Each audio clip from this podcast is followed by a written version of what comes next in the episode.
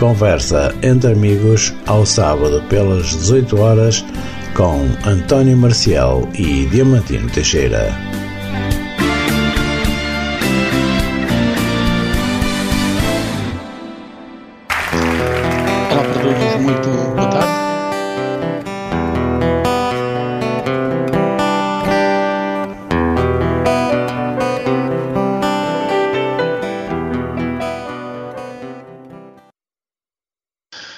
Consigo ao longo de 60 minutos. Comigo está o Narciso Gonçalves e hoje temos, como todos os sábados, mais um convidado. E hoje vamos falar de materiais acessíveis para pessoas com deficiência. Vamos falar com o Sr. Paulo Pontes, que, a qual nós agradecemos o convite, ter aceito para estar cá e para vir então conversar connosco ao longo destes 60 minutos. Já sabe que pode ouvir o nosso programa em podcast, fica disponível depois das 19 horas.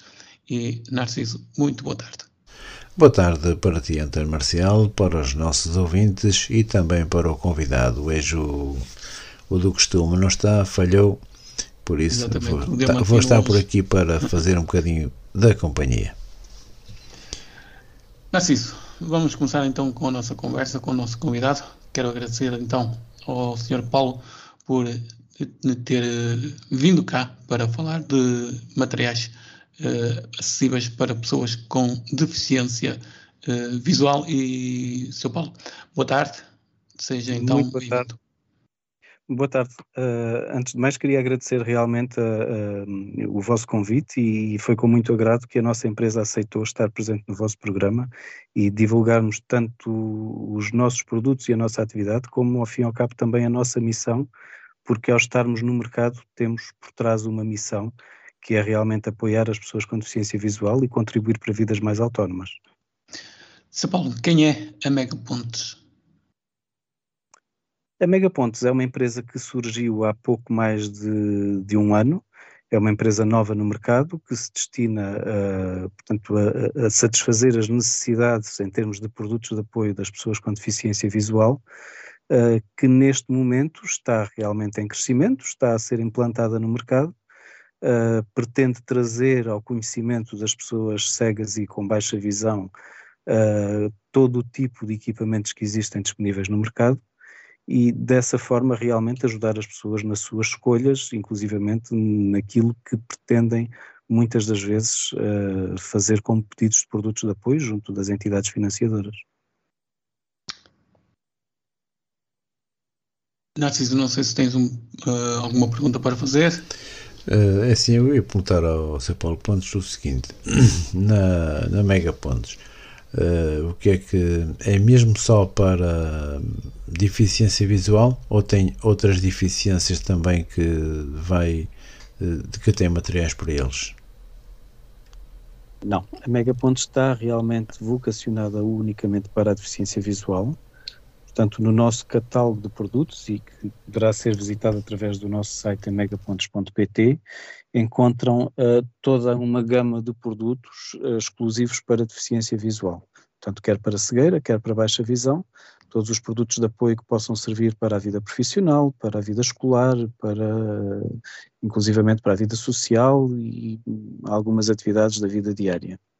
Um, nós centramos-nos exclusivamente na baixa visão e na cegueira, uh, em termos de artigos com braille, artigos com voz, uh, os artigos de ampliação.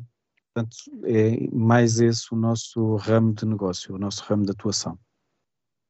Logicamente que temos uh, os produtos menos específicos, mas que depois serão adaptados, como os telemóveis, os computadores. Logicamente que esses produtos também fazem parte do nosso catálogo mas todos eles sempre adaptados para a deficiência visual. Toda a gama de, de produtos, quer uh, máquinas ou softwares para uh, dar apoio aos cegos e a baixa visão. Exatamente. São Paulo, o que é que o, as, os seus clientes ou as pessoas cegas procuram mais uh, na, sua, na sua loja? Qual tipo de produto? Assim, eu penso que as pessoas com deficiência visual e não só, hoje em dia toda a gente procura muito tecnologias e toda a gente procura muito novidades. Uh, nós tentamos aqui, uh, muitas das vezes, desmistificar um bocadinho esse paradigma de o que é que há de novo, porque muitas das vezes aquilo que neste ramo é necessário é a pessoa saber, antes de mais, o que é que precisa. Porque pode existir uh, realmente um artigo novo no mercado, é muito bom com determinado tipo de desempenho para algumas funções, mas não se adapta a todo o tipo de cliente. Nem todas as pessoas estão despertas para a tecnologia, nem todas as pessoas têm as mesmas necessidades.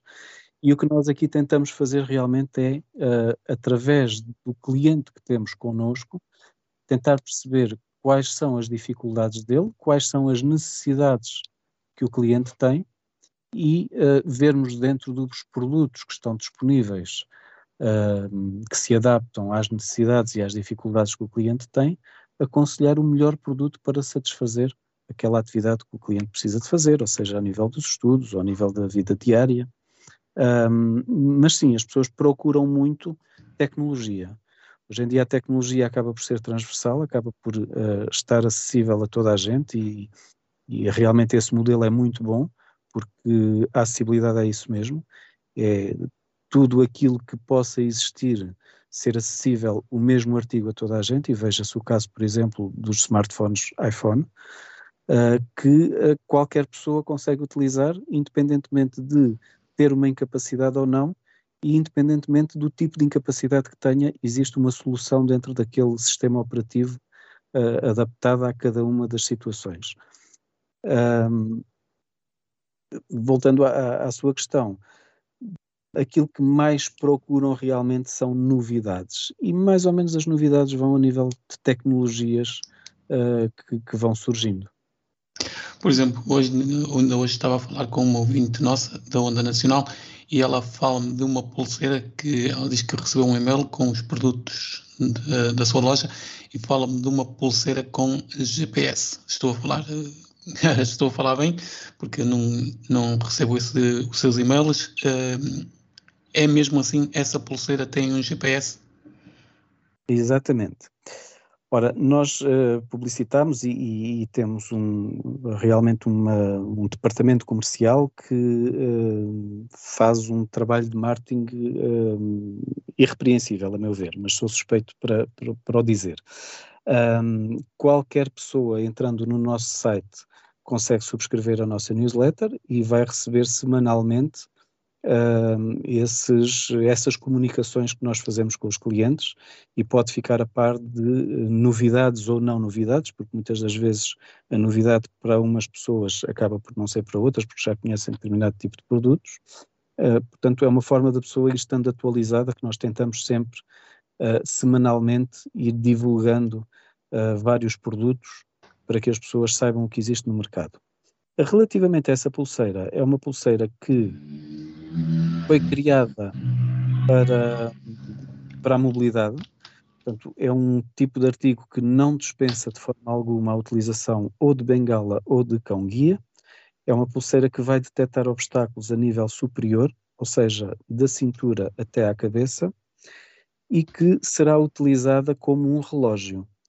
Ela tem um sensor esse sensor vai detectar os obstáculos e vai fazer basicamente aquilo que com a bengala se faz em termos de varrimento, portanto, o movimento do arco que vamos salvaguardar o espaço entre os ombros, digamos assim. No caso desta pulseira, ela estando no braço, ao longo do nosso corpo, quando nós andamos, o braço tem a tendência a oscilar. Com essa oscilação, aquilo que a pulseira faz é o varrimento a nível superior, na vertical. E vai fazer esse varrimento desde a zona da cintura à cabeça, o que vai proporcionar com que o utilizador da pulseira, através de vibração no pulso, vai perceber que tem um obstáculo. Tudo isso é configurável através de uma aplicação de telemóvel, onde o utilizador vai configurar a intensidade da vibração, vai configurar a distância a que a pulseira começa a detectar o obstáculo Isto porque se a pessoa tiver uma marcha mais acelerada, precisa que a pulseira faça a detecção com uma distância maior. Se a pessoa tiver uma marcha mais lenta, não necessitará de uma distância tão grande para fazer a detecção desse obstáculo. A nível desta pulseira, depois ela, em termos de um, grau de vibração, também vai dar a indicação ao utilizador do tipo de obstáculo que tem à frente, se é um obstáculo com muita rigidez ou não. Portanto, se o obstáculo, por exemplo, for um cortinado que é uh, ultrapassável, uh, se é um, uma parede, se é um carro, portanto, consegue também perceber a densidade do corpo, digamos assim, que está a tornar-se um obstáculo à passagem da pessoa. Sr. Paulo, qual é a eficácia de percentagem dessa pulseira? Olha, hum, a eficácia de percentagem desta pulseira tem a ver com. Ou seja, ela. 100% não é, não é? Porque nem, acho que nem, nem todos não, os materiais. Dizer aos clientes, hum, todos os produtos de apoio são uma ajuda. São uma ajuda, Agora, exatamente. é necessário a pessoa saber utilizar e estar desperta para uh, a forma como esse equipamento de apoio foi concebido e como foi pensado. Um, se a pessoa não estiver muito disponível para as tecnologias, dificilmente vai conseguir utilizar uma pulseira deste género, porque não vai colocar o braço na posição correta. Eu tive algumas pessoas a fazerem testes com esta pulseira que a certa altura, em vez de terem o braço ao longo do corpo, o braço passava para a frente delas e começavam a tentar tatear alguma coisa. Ora, nessa altura já o sensor da pulseira não está na posição correta para dar a informação do obstáculo. E aí já nada funciona. Ou seja, o braço tem que estar ao longo do corpo. Exatamente, o braço tem que estar na vertical, ao longo do corpo, porque a pulseira foi pensada para funcionar dessa forma. Agora, uh, tal como uma bengala, por exemplo, Exatamente. se nós pusermos na mão de um utilizador de bengala que teve aulas de orientação e mobilidade uma bengala, ele vai saber utilizá-la. Uh, se a colocarmos na mão de uma pessoa que nunca teve indicações de como é que ela funciona, é o que eu costumo dizer a quem nos procura para comprar uma bengala. É um perigo, porque a pessoa tem na mão uma coisa que pensa que a vai ajudar e pode inclusivamente colocá-la em perigo, porque ao não saber utilizar, pessoa pode cair numa escada porque pensa que a bengala vai detectar um obstáculo uh, e no caso de uma escada a descer, não é um obstáculo, é a ausência dele. Portanto, a pessoa com a bengala, se não souber fazer um varrimento e se não souber utilizar a bengala no chão, apresenta-se uma escada a descer à frente e a pessoa, não tendo a noção de que faltou ali o chão, a bengala, continua a andar e vai ser com o próprio pé que vai perceber que o chão deixou de existir. O chão desapareceu. Portanto, São Paulo, se, o se cliente. não houver uma utilização correta de qualquer produto de apoio que seja, ele não vai funcionar. Oh, São Paulo. São Paulo, um cliente que queira adquirir essa pulseira, uh, não, ou seja, tem que a comprar, não pode fazer teste e depois, o outro, devolver. É assim, como qualquer artigo, cliente pode testar, porque nós temos praticamente todos os artigos que estão em catálogo, que estão no site, temos na nossa loja para uh, experimentação, para a pessoa testar. Um, agora, torna-se incomportável enviar artigos para as pessoas e as pessoas posteriormente devolverem. Exatamente. Isto imagine-se que, uh, vamos supor, num momento de uh, divulgação desta pulseira, que estamos a falar agora, uh, criava expectativa em 20 pessoas. E nós enviávamos 20 pulseiras na segunda-feira e na sexta recebíamos 20 pulseiras de volta. Isto porque a experimentação dos artigos sem ser supervisionada também não é a mais adequada. Porque eu, ao experimentar enquanto cliente um artigo sem uma explicação de como é que ele funciona, uh, não vou fazer uma experimentação informada, não vou fazer uma experimentação que me permita realmente avaliá-lo. Um, daí, realmente, a experimentação dos artigos ser preferível na loja com a supervisão de quem saiba como é que funciona e, e, e, muitas das vezes, e não digo que não, nós aqui também aprendemos com os clientes, porque há clientes que sabem tanto ou mais do que nós. Uh, nós não somos pretenciosos ao ponto de pensar que sabemos tudo, não. Nós estamos aqui para partilhar informação e ao partilhar informação acabamos por receber também muita informação por parte dos clientes e todos vamos aprendendo e todos vamos ganhando com isso. Ora bem, diga-me uma coisa, não há bengalas também com esse tipo de dispositivo ou do género? Sim, existe também uma bengala que é a Ultracan, que nós uh, publicitámos umas semanas antes desta, desta pulseira inteligente, uh, que também tem o mesmo tipo de tecnologia no punho da bengala. Uhum. Um, a tecnologia é a mesma, o princípio é o mesmo, uh, acaba por ter valores bastante mais elevados e por tornar também para alguns clientes o uso da bengala mais incómodo. Porquê? Porque vai fazer com que a bengala se torne mais pesada. Enquanto que, no caso da pulseira, é como um relógio que vai no pulso, uhum. uh, esta tecnologia aplicada na bengala vai fazer com que ela tenha um punho bastante volumoso. Isto traz alguns incómodos à pessoa, portanto, a nível de manuseamento da bengala quando faz a técnica, que uh, esforça mais o pulso, e também quando a pessoa quer arrumar a bengala, que torna-se um instrumento bastante mais volumoso. Uhum. É assim, eu por acaso tinha ouvido falar que havia essas bengalas e da pulseira, essa pulseira é nova, não é? Uh, sim, basicamente esta pulseira é uma versão atualizada de uma que existiu anteriormente. Uhum. Uh, tal como a bengala neste momento também existe uma versão melhorada, porque todos estes artigos muitas das vezes são lançados, mas depois com a continuação, com a utilização por parte de clientes, com o feedback que vai havendo por parte dos utilizadores, uh, vão sendo melhorados alguns pontos, algumas, alguns aspectos do artigo uh, e vão surgindo novas, novas versões desses, desses produtos. Uhum.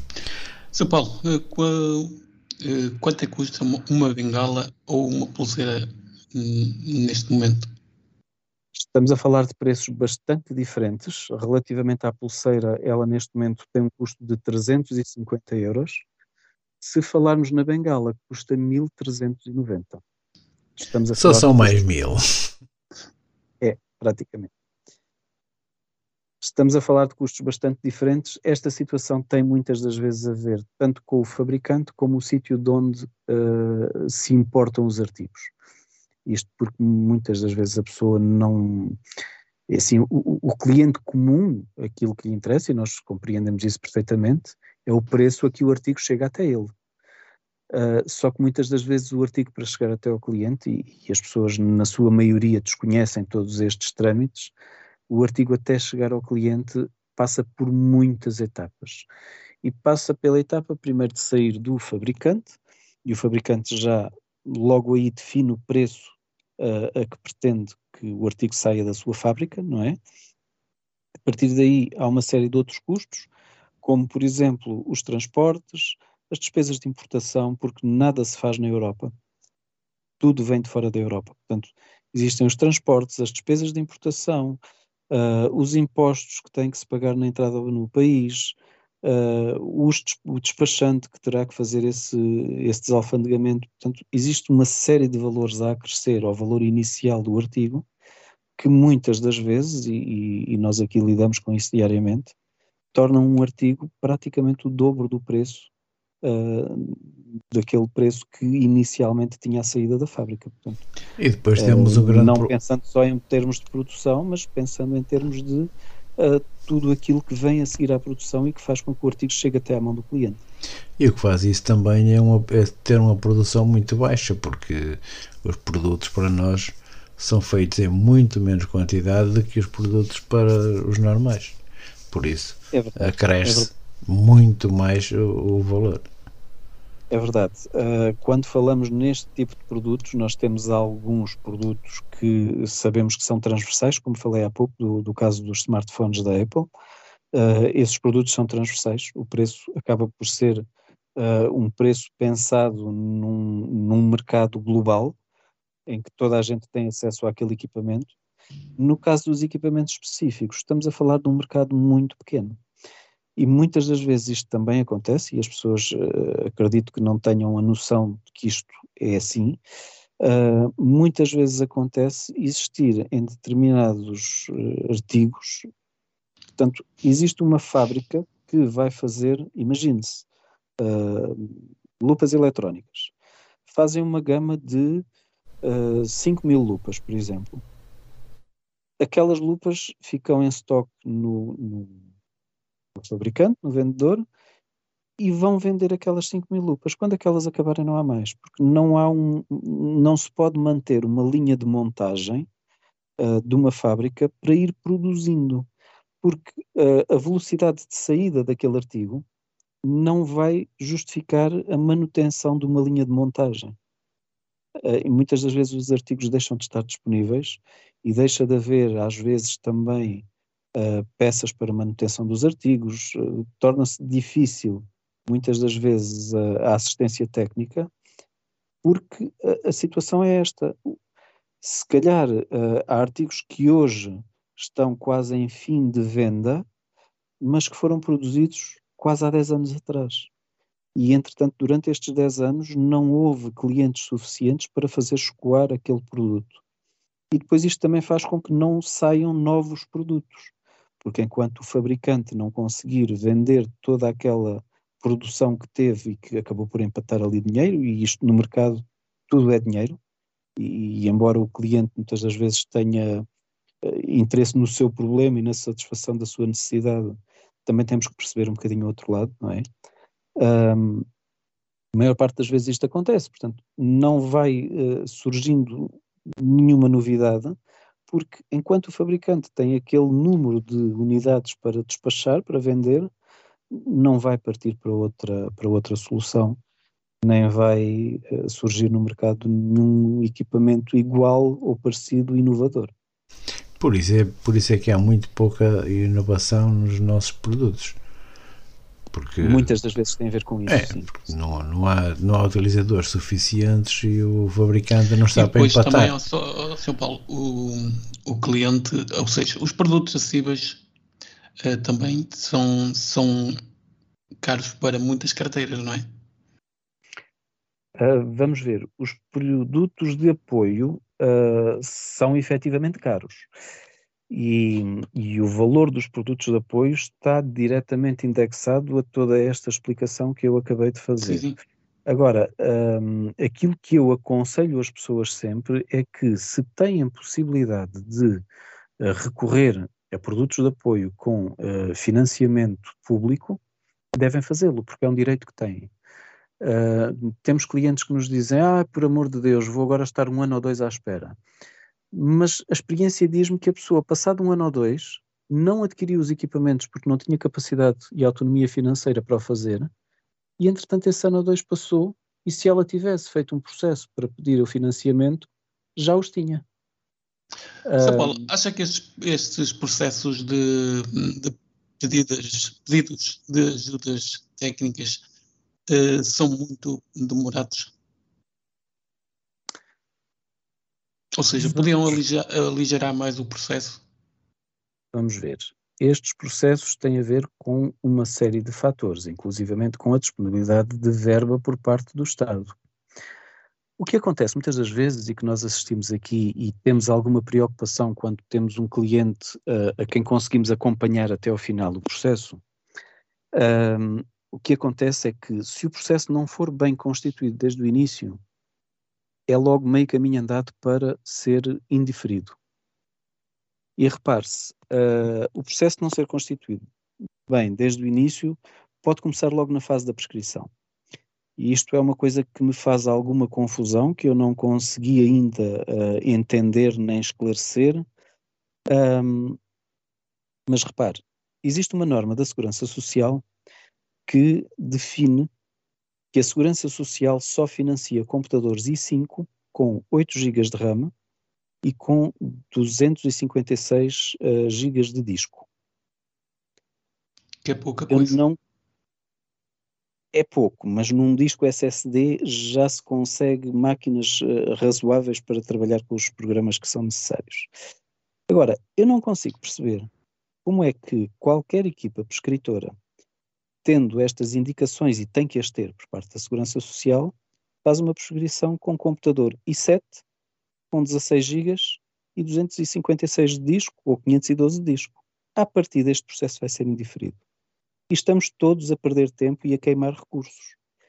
Porque é a pessoa que tem a expectativa e vai fazer o pedido, foram os técnicos que fizeram a prescrição e que é uma prescrição que não vai a lado nenhum, são as lojas que vão fazer os orçamentos com aquele computador, porque temos que respeitar aquilo que vem na prescrição, são os técnicos da Segurança Social que vão analisar o processo, vão fazer um ofício para o utente a dizer que o processo vai ser indiferido porque aquele computador não cumpre com as normas que eles uh, vão financiar. Portanto, isto logo à partida é um processo que não vai ter um final positivo. Se os processos fossem feitos todos de acordo com as regras que são estipuladas pelo centro financiador, os processos chegariam ao fim, se calhar ao fim de um ano, ou um ano e meio, ou vá lá dois anos que fosse, e a pessoa sabia que estava garantido que tinha aquele financiamento para os produtos que tinha pedido. Isso, na realidade, vejo que uh, grande parte das vezes não acontece. Sr. Paulo, mas essa regra é recente? Isso essa não... regra não é recente. Não é? Não. Eu já trabalho nisto há alguns anos. Não, eu digo isto. Eu, eu digo, anos, eu, eu digo o, o, o, computador, aquilo que me disse que era um i5 com 8 GB.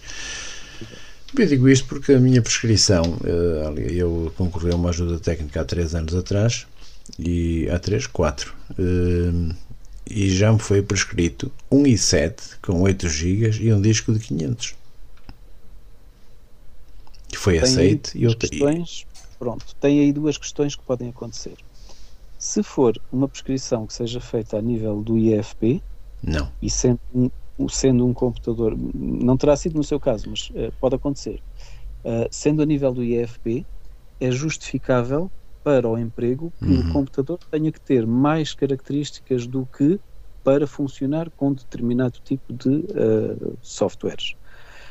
Um, outra coisa que pode acontecer é o técnico da segurança social que vai fazer a análise do processo, não repara, olha só para os valores finais de um orçamento e dá o deferimento de acordo com os valores mais baixos uh, e não vai lá ver artigo a artigo.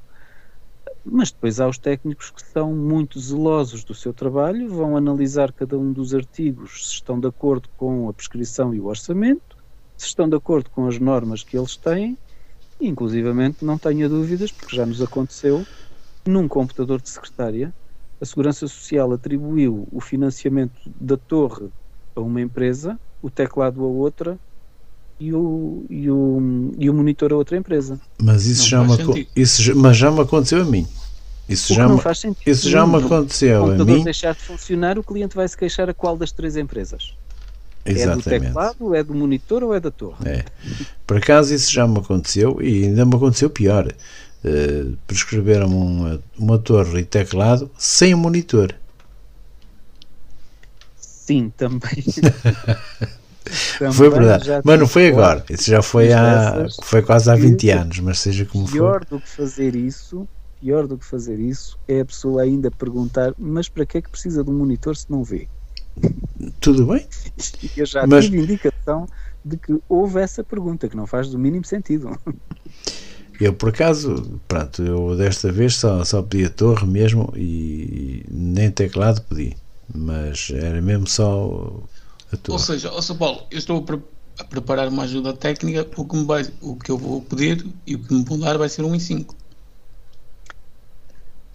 Uh, se a equipa que fizer a prescrição a fizer de acordo com as regras da Segurança Social, o único computador que podem prescrever é i5 com 8 GB de RAM e 256 de disco SSD.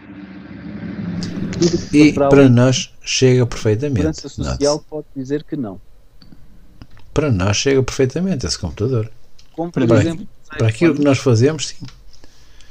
Por, como, por Mas exemplo, para aquilo que eu tenho guardado não chega. Social, a segurança Social. Mas estamos a eh, falar de um disco. Escrever uh, telemóveis apenas com 64 GB de, de, de, capacidade de memória. Que de caminho e, já não há.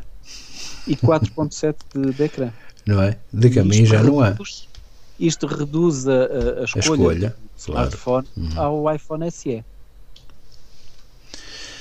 Exatamente. Agora. Que começa a ser um, então, um telefone. Uh, acho eu, um telefone fraco, não é É assim, uh, tudo isto poderá ser. Também depende do utilizador, não é? Pronto, também depende do utilizador, mas tudo isto poderá ser alterável. Agora, uh, existem uh, missões de acompanhamento dos produtos de apoio, existe um acompanhamento por parte das instituições que representam as pessoas com deficiência visual, e serão essas instituições que têm que, junto do poder político, uh, fazer ver e mostrar que uh, esses equipamentos ou têm ou não têm condições para satisfazer as necessidades das pessoas. O que acontece neste momento é que a Segurança Social um, impõe essas regras porque, em consonância com uh, as instituições que representam as pessoas com deficiência visual, foi chegada à conclusão que, efetivamente, esses equipamentos são suficientes.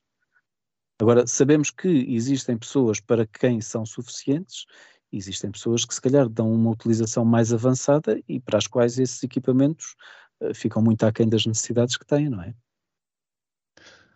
Exatamente. Ou seja, Paulo, este processo de ajudas técnicas uh, terá que ser alterado. Concorda comigo? Eu acho que este processo das ajudas técnicas tem que ser trabalhado.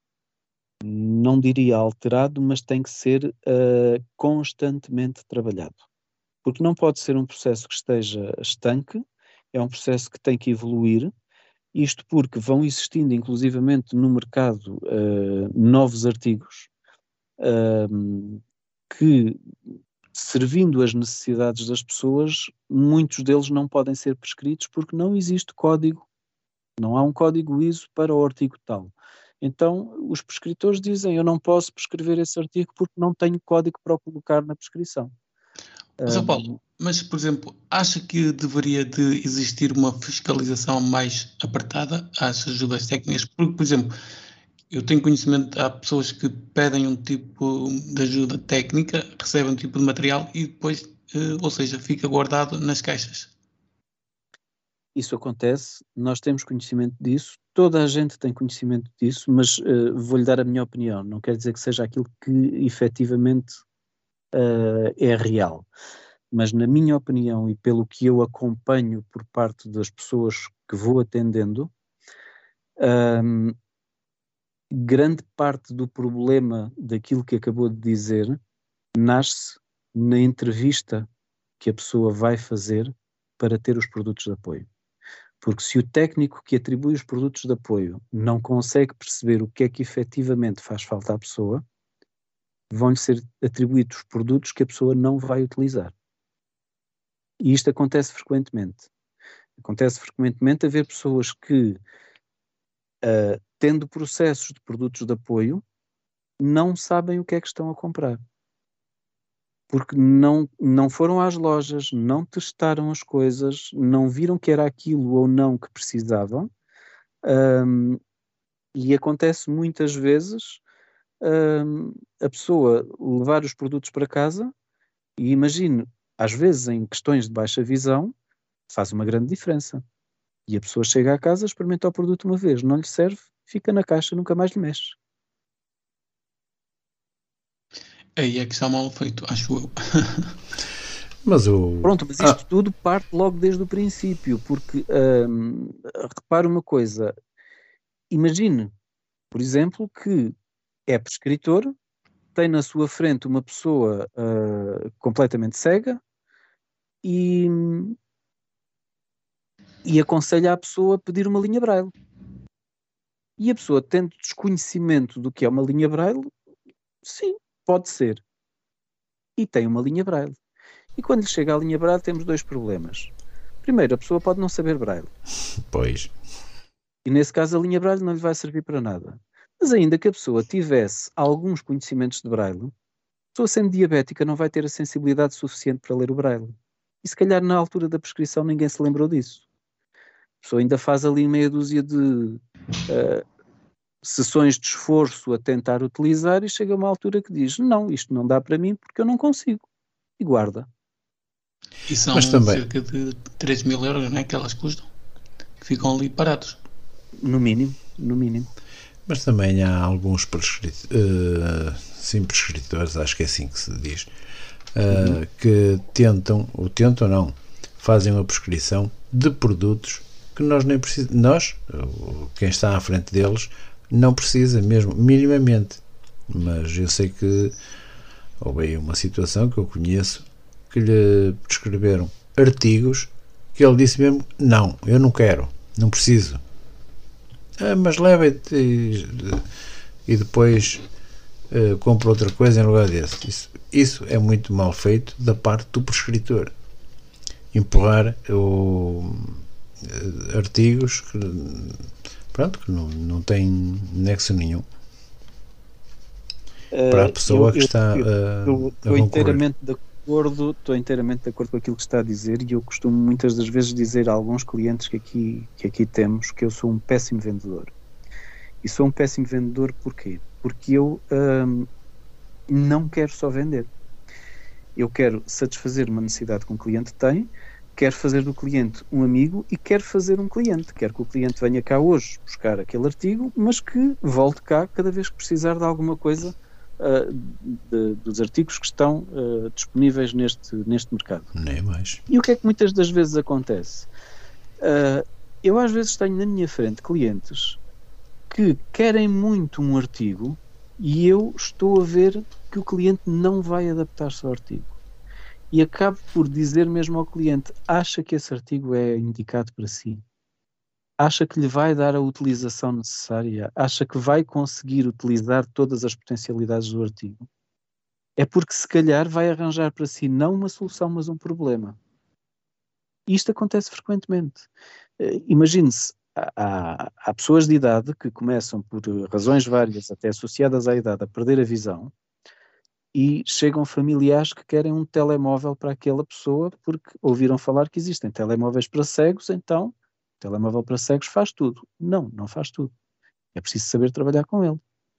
Então, se me põe uma pessoa de 80 ou 80 e tal anos à minha frente para utilizar um smartphone, à partida, se a pessoa não tem aptidão para a tecnologia, não vai conseguir utilizar um smartphone. Então, vai ter um problema na mão em vez de uma solução. E muito frequentemente as pessoas, isto parece, parece anedótico, mas muito frequentemente as pessoas estão a querer comprar e eu não lhes querer vender. Eu a dizer, mas veja bem, olha que isto vai ser um problema para si porque não vai conseguir utilizar. Pois isto acontece com frequência. Porque assim, quando lhe aparece lá alguém que já vem com um smartphone, mas só precisa da adaptação para ouvir, é uma coisa. Agora, quando não está-se habituado àqueles de teclas antigos e, um, e passar para um smartphone, não fazem nada.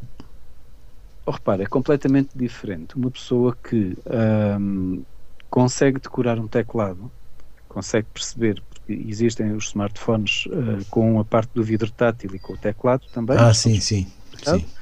Um, e, existem os telefones apenas táteis, como é o caso dos, dos Androids e dos, dos da, da, Apple, os iPhones.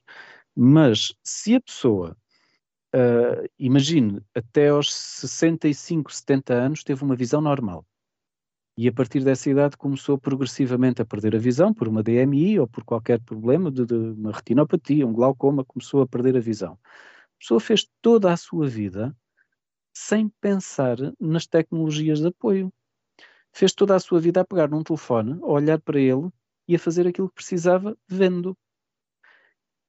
Não é aos 85 anos que se vai ensinar uma pessoa a mexer num smartphone. É muito difícil de, aos 85 anos, a pessoa absorver informação nova. Mas muito difícil mesmo, não é só e, e, depois uh, acresce a isto quando a pessoa me diz assim, uh, eu pergunto, então, mas uh, tem muitos contactos? Tenho quatro filhos e dois netos. Então temos aí seis contactos. E muitas vezes eu encaminho as pessoas para uma Vorten ou uma FNAC para comprarem um telefone de modelo sénior em que nas teclas do 1 até ao 9 vão configurar ali seis contactos diretos ou nove uhum uh, e a pessoa consegue fazer aquilo que precisa com um telefone que lhe custou se calhar 40 euros e não um telefone que lhe custou 600 ou 800. Claro. É, isso é mesmo só de quem quer uh, ajudar a que se tenha evolução e não vender. Não é só vender por vender, mas sim ajudar as pessoas a entender as dificuldades que têm. Sr. Paulo, qual é a alternativa uh, para quem falou há pouco que há telefone uh, tátil e com teclas? Essa é a alternativa aos iPhones, porque como falou, há muita gente que não consegue, uh, não, tem, não, não tem acessibilidade nos dedos para mexer num, num telemóvel tátil.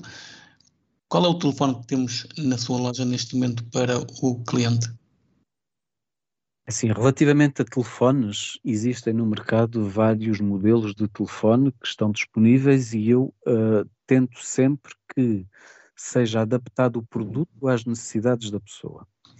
Se a pessoa vai apenas utilizar o telefone para chamadas, mensagens e pouco mais, não há necessidade de ter um smartphone. Existem no mercado telefones que, uh, não sendo smartphone, têm a acessibilidade de voz, têm teclado e que a pessoa pode utilizar praticamente como utilizava antigamente um Nokia com o Talks. Uh, inclusivamente pessoas que estavam habituadas aos Nokias e ao sistema do, do, de voz com o Talks conseguem facilmente adaptar-se a estes modelos de telefone mais simples. Depois, a partir daí, vamos subindo na gama dos telefones e vamos tendo telefones mais evoluídos. Uh, uns que, sendo semi-smartphone, uh, que é o caso do Blind Shell Classic 2, uh, já tem algumas aplicações porque ele corre num sistema Android, não é? Uh, embora seja um sistema fechado, portanto a pessoa não consegue instalar-lhe aplicações, ele já traz pré-instaladas as aplicações que estão disponíveis, uh, conseguirá já ter acesso ao Facebook Messenger, ao WhatsApp, uh, tem acesso ao Skype, não pode, é, por exemplo, imagine-se instalar o MBWay, não pode instalar a aplicação do Home Banking. Há, há uma série de limitações nesse, nesse aspecto na utilização. Depois, entretanto, existem já os smartphones, que é o caso do Smart Vision, que neste momento uh, vai na sua versão 3, o Smart Vision 3, que saiu em agosto, uh, e que a pessoa aí já consegue fazer uma utilização uh, plena e, e, importar e instalar todas as aplicações que estejam disponíveis no, no universo do sistema operativo Android. Agora, isto aplica-se a uma pessoa que seja muito resistente à questão do ecrã tátil. Isto porque já tenho tido clientes que, utilizando o iPhone, quando sai uma newsletter nossa, por exemplo, a publicitar um Smart Vision 3, as pessoas veem no Smart Vision 3 esta, aquela e outra funcionalidade e acham isto é uma maravilha, então vamos ver se eu me adapto a isto. Um, sejamos honestos, não há tecnologia de acessibilidade a nível de smartphones como o iPhone. O iPhone é, por excelência, o melhor telefone em termos de acessibilidade para pessoas cegas. Um, apenas aconselho a que a pessoa tenha um telefone destes se não se adaptar ao telefone tátil. Se se adaptar ao telefone tátil, é sem dúvida preferível um iPhone em termos de utilização é muito melhor, a pessoa consegue. É claro que isto tem a ver com a, a opinião de cada um, mas daquilo que eu tenho uh, percebido dos clientes todos, se calhar 98% das pessoas uh, têm uma utilização muito mais prática com o iPhone do que têm com o Android. Eu nisso não, vamos... não posso pronunciar porque só conheço iPhone. O Android, Bom, por acaso, nunca uh, 2023. Então, então ter... imagina, de, deixa-me interromper. Imagina agora, por exemplo, só conhece iPhone, uh, entretanto, via uma publicidade, e isto aconteceu com, com alguns clientes nossos, a este telefone com teclas, e pensaria, este telefone se calhar é melhor do que o meu. E vinha à loja e olha, eu agora quero um telefone daqueles, porque vi que faz isto, faz aquilo, faz aquilo. Uh, mas se calhar o seu iPhone também faz e se calhar faz muito melhor e mais depressa sim, do que parar sim, com sim. um telefone destes, está a ver? Sim, sim. Daí eu dizer ao cliente, se já está habituado a um iPhone, Não vale a pena agora ir se habituar a um telefone Android, porque o Android vai tentando acompanhar a Apple. Não chega lá. Pois. São Paulo, 2023, vamos ter por aí mais novidades? Ou o mercado Vamos não. com certeza. Vamos com certeza, porque uh, é assim, vai sempre havendo novidades, assim haja clientes para as absorver, não é? um, mas dentro em breve penso que uh, haverá novidades e, e, normalmente existe sempre, existem feiras a nível mundial que, onde são apresentados pelos, pelos fabricantes as novidades que, que querem implantar no mercado. Um, nós recentemente uh, também apresentámos agora em janeiro, acho que inclusivamente foi no final de dezembro até que, que apresentámos um, um, gravador, portanto um leitor DAISY MP3 e, e que faz OCR também, que é o Sense Player. Normalmente os fabricantes guardam-se um bocadinho para a altura dessas feiras, e vai ocorrer uma agora no mês de maio, em Frankfurt, onde nós estaremos presentes também uh, onde é partilhado, portanto, por todo o mundo tiflotécnico uh, as novidades que se pretendem implantar no mercado, quer a nível de tecnologias, quer a nível de, de, de, de produtos de apoio, ainda que de, de caráter menos tecnológico. Mas sim, o ano 2023 certamente que trará, até mesmo porque estamos a ultrapassar um período que foi de grande estagnação, que foi o período do Covid em que tudo parou, uh, e parou inclusivamente essa partilha que havia de, de fabricantes e, e, e, entidades comercializadoras que se encontravam anualmente para esse efeito. Narciso, não sei se queres, uh, se tens mais alguma pergunta. Não, assim, de, de momento, momento não. Uh, São Paulo, uh, uh, equipamentos acessíveis por exemplo, a nível, por exemplo, de para a cozinha, o que é que temos neste momento? Fogões com acessibilidade, microondas, que eu vou, eu vou vendo por aí que é em grupos, ehm, que há estas discussões do fogão X, o fogão Y. O que é que uhum. nós temos aí no mercado? Olha, uh, relativamente a produtos especificamente para esta área acessíveis, uh, temos conhecimento realmente de alguns jarros medidores um, com voz, mas que a voz é em inglês e aí entra aquele fator que falava há pouco, que nós somos um mercado muito pequeno e se formos a um produto tão simples como um relógio, por exemplo, não encontramos relógios com voz portuguesa de Portugal Encontramos os relógios com voz de Portugal do Brasil, português do Brasil, uh, e encontramos os relógios com voz espanhola. Depois, a nível de outros artigos, torna-se realmente um, oneroso trazê-los para Portugal, porque, uh, imagine, qualquer artigo que se traga para Portugal tem que haver por parte do importador uh, o ónus de o colocar em português se for um artigo em braille, há que ser adaptado para uh, o brado português e as tabelas braille de, de, Portugal. Se for um artigo com voz, há que fazer as traduções dos menus do artigo para que ele esteja disponível em português. Tudo isto acaba por ter custos também a acrescer àquela parte que falávamos há pouco. Mas relativamente a esses produtos de cozinha, uh, há realmente um micro-ondas no mercado com, com, com voz. Uh, o que normalmente, uh, e as pessoas têm muito a tendência a ter, a, procurar soluções prontas. Às vezes não existem soluções prontas, mas existem formas de contornar esses, esses problemas, chamemos-lhe assim. Numa placa vitrocerâmica, uh, consegue-se facilmente fazer uma matriz, isto com o apoio de alguém, claro, mas fazer uma matriz para que a pessoa consiga facilmente identificar os botões de comando dessa placa de vitrocerâmica.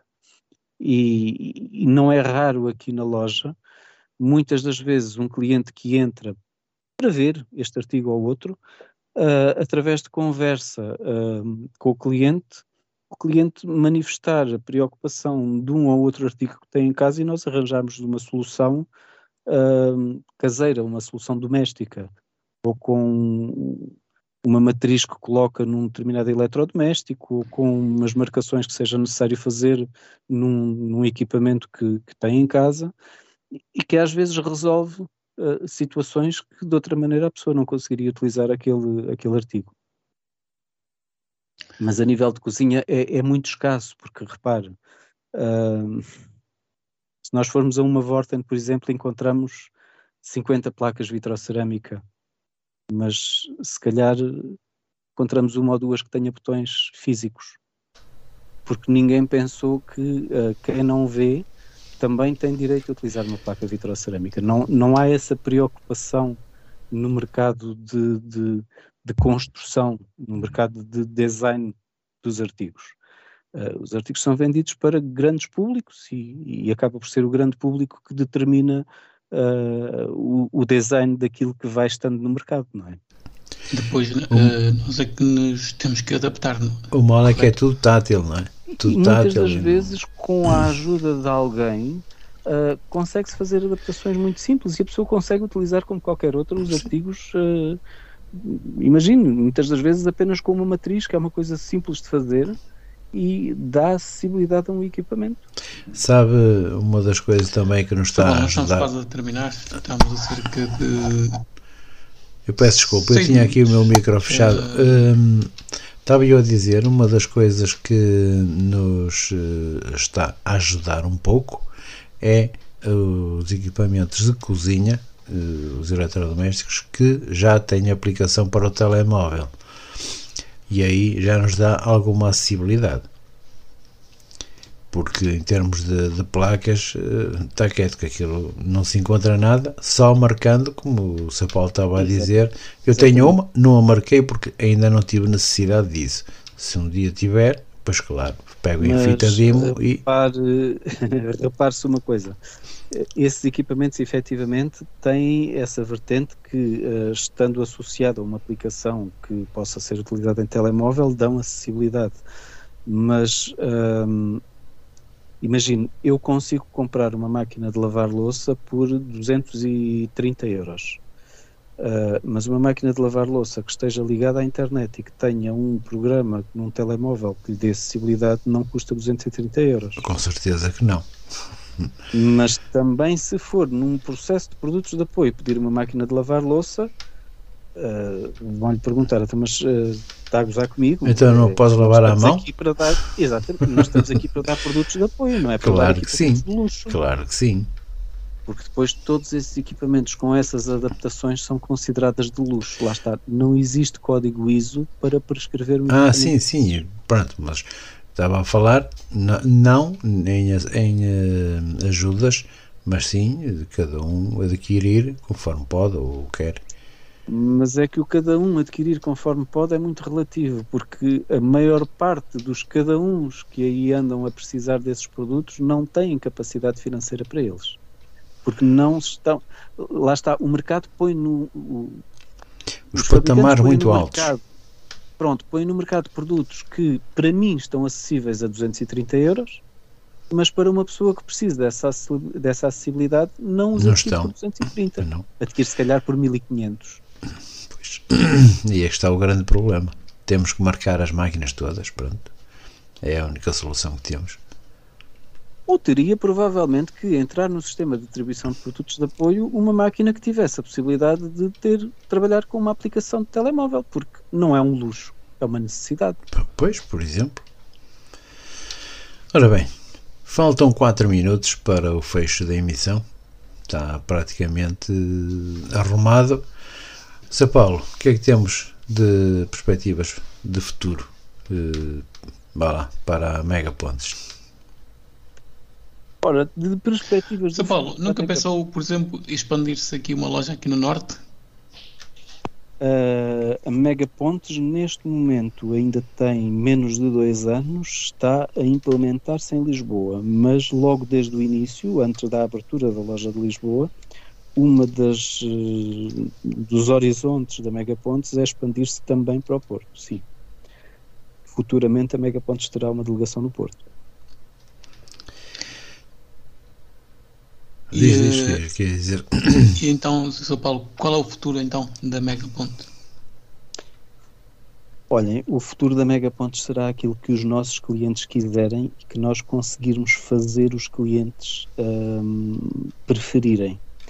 Até ao momento, uma coisa que muito nos agrada é o, o feedback positivo que temos tido dos clientes e, e, isso pode ver-se uh, quer a nível das críticas que existem no, no, no, Google, quando a pessoa faz uma pesquisa pela Megapontos, uh, pode ver-se a nível de inclusivamente alguns mails que nós recebemos por parte de clientes que são atendidos por nós e que um, nos relatam que nós temos um atendimento diferenciador de todos os outros uh, parceiros de, de, de mercado. Um, não o fazemos para ser diferentes, fazemos-lo porque é nisso que nós acreditamos e acreditamos que o cliente precisa de soluções e precisa de ser um, atendido e servido com respeito e com profissionalismo. Sr. Paulo, é tem um, desculpe, tem um minuto para se despedir, se quiser dizer alguma coisa, então aos ouvintes. Ok. Um, relativamente aos ouvintes, aquilo que, que, nós temos a dizer é que os que nos conhecem já sabem que podem contar connosco, os que não nos conhecem, desafiamos a, a, a terem algum tipo de contacto connosco, e-mail, o nosso e-mail é muito simples, geral.megapontos.pt. Uh, tem um site que teve a preocupação de ser construído com toda a acessibilidade para leitor de ecrã, pode ser visitado em megapontos.pt. Um, estamos aqui para realmente acrescentar alguma coisa à vida das pessoas e para fazer o melhor que nós soubermos e também para partilhar e receber as partilhas que as pessoas quiserem fazer connosco, porque todos nós estamos a aprender.